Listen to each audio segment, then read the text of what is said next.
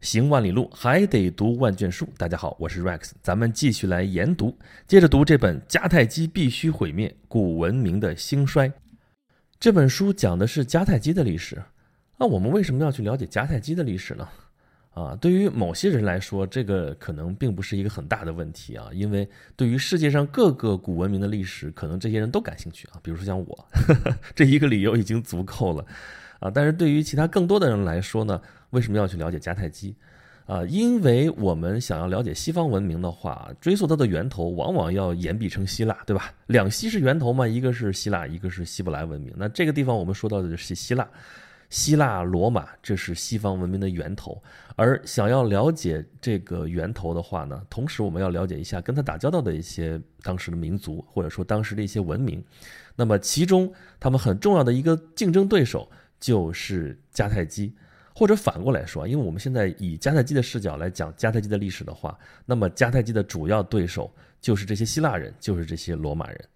咱们上期节目已经说了啊，迦太基追溯它的源头的话，是在黎凡特地区啊，也就是地中海东岸的现在的啊叙利亚、黎巴嫩、巴勒斯坦那个地区的腓尼基人。那个地方有一座腓尼基的城市叫做泰尔，或者叫做推罗啊。这被认为是迦太基的母邦。那么反过来说，迦太基就是腓尼基人的一个殖民地啊。只不过这个殖民地后来做大了。迦太基这个名称在腓尼基语当中就是新城的意思。哎，这里面有个情况啊，就非常有意思，值得注意。就是对于希腊人来说啊，腓尼基人所在的这个地方黎凡特地区是在他们的东方，而迦太基城啊，在现在北非突尼斯那个地方啊，是在这个希腊世界的西方。所以问题来了，迦太基人算是一个东方民族呢，还是一个西方民族？啊，你说算算是西方民族的话，他的母邦是东方的腓尼基人；你说他纯粹是一个东方民族的话，他又在整个希腊世界的西方。哎，这里面有一个概念，希腊世界啊，希腊啊，我们现在知道它是一个国家，欧洲啊南欧巴尔干半岛最尖儿上的那一个国家啊，它由一个半岛啊，或者说是几个半岛和爱琴海上的一些岛屿。组成的，但是在我们历史当中说古希腊世界的时候啊，指的可不只是现在这个民族国家希腊这个范围之内，还包括它周边的一些地区啊，向东还包括比如说塞浦路斯，还包括土耳其的小亚细亚的一些部分。向西呢，希腊这边半岛地区隔着亚得里亚海就是哪儿？意大利亚平宁半岛，对不对？然后呢，亚平宁半岛的再往西就是蒂勒尼安海，然后这个海里边有几座岛。啊，比较大的萨丁岛、西西里岛还有科西嘉岛。那么在古典时代，像意大利半岛南部的这些地区，还有像西西里岛这样的岛屿啊，都有希腊人建立的殖民地。所以这些地方啊，在古典时代的时候，也属于希腊文明圈的一部分啊，属于希腊世界。有一个专门的名词叫做大希腊 （Magna Graecia），用英语来说就是 Great Greece。那么，在大希腊的希腊殖民地里边生活的这些人，他们也是希腊人啊。虽然他们不在现在我们说的希腊这个国家的范围之内。举一个非常著名的例子，就是阿基米德。我们说这是古希腊著名的科学家，对吧？对。但他的祖国并不在我们现在说的希腊这个国家的范围之内，他的祖国在西西里岛上一个叫做叙拉古的城市，叙拉古 （Syracuse）。我们现在一般翻译成希拉库萨啊，这座城市在哪儿呢？在西西里岛的东部。重温一下意大利地理啊，我们老说意大利就是一个靴子踢出来两块石头啊，两块石头呢，一个是长方形的，一个是三角形的，这其实就是意大利的两座岛啊。长方形的那个石头就是萨丁岛啊，三角形的那个石头呢就是西西里岛。这个三角形怎么摆呢？哎，这个尖儿冲西，而这个尖儿再往西，隔着大海。就是迦太基，所以这个地理位置咱们上一期节目就已经说过了啊。这次再给大家强调一下，就是看看吧，迦太基要想在地中海世界混啊，发展贸易、发大财、扩张势力，那么西西里岛首当其冲。而在古典时代的前期，迦太基想要抢占西西里岛，它的主要对手就是希腊人。而在这诸多的希腊城邦当中，他最主要的敌人还真不是别人，就是咱们前边提到的叙拉古。公元前四世纪、五世纪，占领西西里岛西边一些据点的迦太基人和东部的强权叙拉古之间，就来来回回展开了西西里岛的争夺战。这战争啊绵延持久，中间也经过了多少轮儿，我就不在这儿具体说战争是怎么个经过了啊，这经过说出来大家会晕死的哈。因为啊，其实这本书一开头的时候，作者就提到说，啊，研究迦太基的历史有一个因素会让大家头疼死啊，就是迦太基人的名字啊。我们知道西方人取名字啊，都是从历代传下来的一堆现成的名字当中挑一个给自己的孩子命名。这名字可能他爸他妈啊多少辈祖宗之前都用过啊，到孩子还在用，所以重名的几率非常高。那这就类似是有一个姓名库，对吧？但是对于迦太基人来说，这个姓名库尤其尤其小。啊，所以你在看这本书的时候，你可能真的被这个名字就看头疼了，因为会出现无数个哈米尔卡，会出现无数个汉诺啊，包括那个伟大的名字汉尼拔啊。你在真正那个汉尼拔出场之前，已经看到过无数个汉尼拔出现了。他们你方唱罢我登场，可能前后几百年的事儿都是一个叫做汉尼拔的人干的啊，其实根本就不是同一个人。所以咱们捡几个关键的事情来说吧。也跟希腊世界的一些著名的历史事件，咱们做一个对应啊，做一个呼应。比如说，公元前四百八十年，迦太基人和叙拉古人就有过一场西梅拉战役啊。这场战役的结果呢，是迦太基人败了，而且领兵的将军都战死沙场。对，死了一个哈米尔卡。为什么要说这个战役呢？因为这场战役发生的时间啊，正发生在希波战争期间。希波战争啊，这是在希腊世界的东方。希腊人跟波斯人之间发生的战争啊，这个战争就比在西方发现这个说的什么西梅拉战役要有名的多了啊，因为里边有几场著名的战役，比如说温泉关战役啊，这斯巴达三百勇士，对吧？比如说马拉松战役啊，我们现在还有马拉松长跑啊，也就从这个战役演化而来。还有萨拉米斯大捷啊，最终是希腊联军战胜了波斯军队，保持了自己的独立。那么这场战争从希腊人的角度就描述为啊。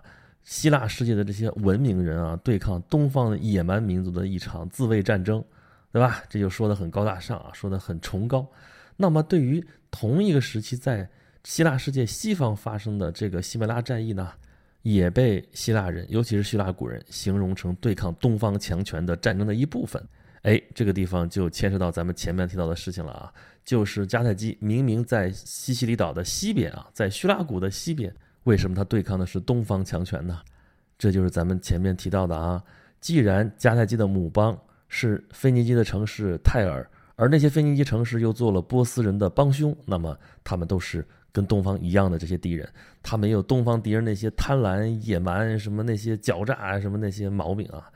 反正这些就是希腊人留给我们的记录啊。我们现在呢，想要了解真实的这个迦太基。很大一部分程度都要通过希腊人的这个讲述，但是他们对于他们的敌人这是极尽丑化的。我们要拨开这些迷雾，再回头来去看的话，很多情况都要打一个问号啊。叙拉古人这样说迦太基人啊，可能仅仅是为了获得一个战争的所谓正义性啊。不过我们知道，他们其实就是为了争夺西西里岛。那么西西里战争呢，在书中有一个战争经济学，给人印象非常的深刻啊，就是。迦太基人和叙拉古人这来来回回就是打来打去，打一段时间歇一歇啊，打到一定程度撑不住了就暂停一段时间。暂停了之后呢，等大家积累足够的力量之后再接着打。然后打仗是为了什么呢？就是通过战争手段获得资金。这些钱啊，在古代世界啊很有意思啊，就是我们总是觉得这个金银这些货币是为了交换物品的方便啊。但是在这本书里面描写的一些事实啊，还是很让人想不到的啊。比如说，迦太基人最早铸造货币是为了什么？并不是为了物品交换，甚至在这之前，迦太基人都排斥货币啊。但是有一个非常重要的需要，让他们不得不铸造货币是什么？就是他们要给雇佣军发军饷。哎，这里边又牵扯到了迦太基打仗的一个特色啊，就是他会雇佣大量的雇佣军。也就是迦太军部队的主力其实是这帮雇佣军，那么这帮雇佣军要给人发军饷怎么发呀？那就要靠这种贵金属货币啊，所以他们一开始铸造货币就是为了发军饷，金币、银币，啊，甚至到后来金银短缺的时候，铸造那种青铜啊货币，很沉很沉那样的东西。到了公元前四世纪，叙拉古和迦太基都铸造过这样的铜币，啊，这说明什么？说明持续不断的战争是极大的消耗了两国的财政资源，啊，这个战争经济学是怎么运转起来的？就是打仗，啊，然后把战败方的人卖为奴隶，然后占领城市，掠夺，然后呢，赢取战争赔款，然后再来一轮，再来一轮，这样的持续的延续下去。那这里边受害者包括迦太基人，包括叙拉古人，还包括原住民，包括其他的一些在西西里的希腊人的城市，啊，这就是古代战争的一个景象啊。其实不光是在西西里岛上啊，在古代世界的很多地方都是这个样子的。比如说，到了公元前四世纪啊，亚历山大大帝。横空出世啊！咱们上一期的时候提到了世界四大战神，对吧？其实主要是西方世界四大战神啊，排名头一个啊，就是无论从时间上来讲，还是从战绩上来讲，都要排在头一名的是谁？就是这位亚历山大大帝啊！他是古希腊马其顿的国王啊，在短短十几年的时间之内啊，他统一了整个希腊世界，然后向东扩张，攻灭了。波斯帝国建立了地跨亚欧非三洲的大帝国啊，他向东一直打到了印度，也就是现在的巴基斯坦印度河流域啊。在西方世界来说啊，他的功业是前无古人后无来者啊，受后世万世敬仰。当然，这本书重点不是在讲亚历山大大帝，那跟我们要讲的主题跟迦太基有什么关系呢？两方面的关系啊，一方面就是当亚历山大东征的时候啊，那个势头啊是非常非常的猛，势如破竹。那对西方来说，他们也会惴惴不安。就是现在是往东打，那么什么时候会掉过头来往西打呢？迦太基人也会不安啊，所以就派人去打听。他们要打听的其实并不是亚历山大会不会进攻迦太基，因为这事儿他们已经非常明白了啊。就是当时亚历山大东征的时候。把迦太基人的母邦泰尔城给攻破了啊！围城好久啊，城破之日，三万多人被卖为奴隶。当时城里边就有一对迦太基人，但是亚历山大并没有为难这些迦太基人，反而把他们送回家。不过同时送回去一个信号，就是等我把东边征服完了，腾出手来，一定会向西方征服的。所以这个问题不成其为问题啊，就是亚历山大一旦腾出手来，一定会进攻迦太基。问题就是什么时候啊？所以他们派出间谍啊，到亚历山大的宫廷当中啊，跟他的密友搞好关系啊，甚至发誓效忠亚历山大，由此获知了亚历山大的动向啊，然后赶紧往回送信儿啊。但是迦太基人对待自己人的这个态度啊，总是让人感到非常的唏嘘啊。就比如说这个立了功的反间啊，回来之后呢，迦太基人就怀疑他，你还是不是自己人？你是不是真的效忠了希腊人？把他给处死了。包括很多迦太基将军啊，打了败仗回到迦太基，面临的命运往往也是被钉死在十字架上啊。即使他打这个败仗，也不能完全怪他。迦太基人对待自己人就是这么狠啊。但是亚历山大大帝很快就死了啊，他三十几岁就去世了啊。东方是征服下来了，但是这个帝国非常不稳固，他的所谓继业者们，就是他那对密友啊。啊，在亚历山大死了之后，争权夺利啊，也无暇他顾啊，所以西方这一下子就安全了。但是亚历山大的榜样在那里啊，他那么伟大啊，就很多人会借着他的名头行事，也很多人想要说啊，我就是亚历山大啊。包括叙拉古的当时的统治者就号称自己是西方的亚历山大。那接着跟迦太基人打吧，这仗打的，叙拉古人是成功的把战火烧到了迦太基的非洲本土。这在之前是从来没有过的啊！之前迦太基人跟人打仗都是在海外，因为迦太基有强大的海军啊，足以御敌于国门之外。但从这次开始啊，很多他的敌人就看到了，说哦，打到迦太基的本土不是不可能的啊！这为后面的一系列的战役啊埋下了伏笔。但最终迦太基还是胜利了啊，所以他在西西里岛上获得了一个优势啊，把希拉谷压到了东方的一个角角里面去啊。可以说这个时候迦太基如日中天啊。在跟希腊人的斗争当中，迦太基人是成功的占到了上风，但是真的不能高兴的太早了啊，因为他更加强大的敌人出现了，这就是罗马人，啊，罗马人在这之前在干嘛呢？一直都在一刀一枪的拼自己的生存，拼自己的发展，而且在这之前一直就是在亚平宁半岛上，也就是在意大利半岛上，在跟。当地的土著居民啊，咱这说土著居民，就是他的一些什么周围的一些拉丁民族，在跟他们斗。要说起来啊，迦太基人跟罗马人打交道是很早之前的事情了啊，在这之前几百年就跟罗马人已经签订过协议了啊，在跟他撕破脸之前，一共是签订过三份协议。这协议是干嘛的呢？就是保证他们的合作啊，因为迦太基人主要还是要做生意嘛。而那个时候罗马人还很弱小啊，所以这个协议对双方都有利。而且后来在战场上，迦太基人跟罗马人还有过合作啊，他们有过共同的敌人，其实主要就是希腊人啊。咱们前面说了啊，这个意大利半岛的南部啊，都算是大希腊的一部分。那罗马要扩张领土，就要向南扩张，就要占领这些希腊人的土地。这个时候跟迦太基合作是最好不过的了，因为当时迦太基的舰队称霸西地中海。可是，一旦这个共同的目标达成了啊，共同的敌人被消灭了之后，这两大强权不可避免的就会发生冲突，冲突的焦点就还是在西西里岛上。西西里岛上有一个城邦跟叙拉古为敌，他同时向迦太基人和罗马人求援。迦太基人很快就派兵过来了，而罗马人也借机派兵渡过了巴勒摩海峡，就是意大利半岛和西西里岛之间的那个海峡。成功的开始染指西西里，叙拉古这时候已经不怎么行了啊！一开始他还跟迦太基合作啊，要共同对抗罗马，但是后来很快叙拉古就转向了罗马，那就打吧！哎，这次战争可就爆发了，这就是第一次布匿战争啊！咱们说过布匿啊，是罗马人对于迦太基人的称呼啊，这个称呼基本上代表的是蔑称啊。那么第一次布匿战争核心焦点就是争夺西西里岛。本来迦太基是有强大的优势的，主要是海军。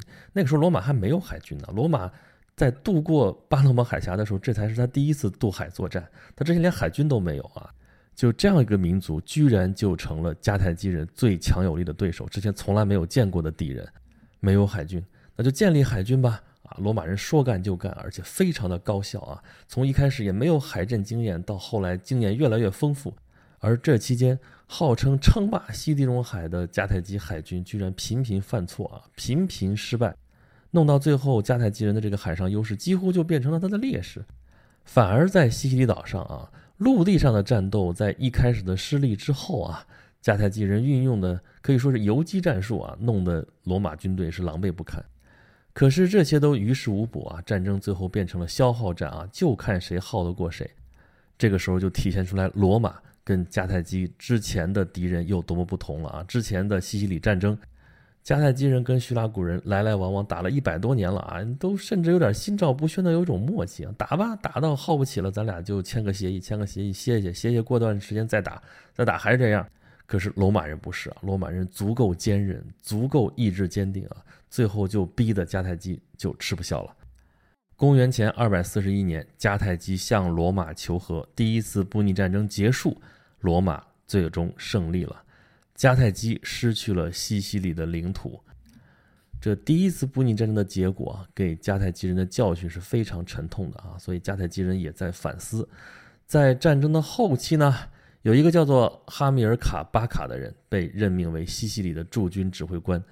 当然，他在西西里的确打过一些漂亮仗，但是并不能影响大局啊！最终迦太基人还是失败了。可是战争结束之后，这位哈米尔卡巴卡就为迦太基和罗马日后一定还会有的战争开始布局。他们这个家族都为迦太基的命运而做出了卓越的努力，其中贡献最大的就是他的儿子汉尼拔巴卡。有关于他们的故事，咱们下一期接着聊。我是 Rex。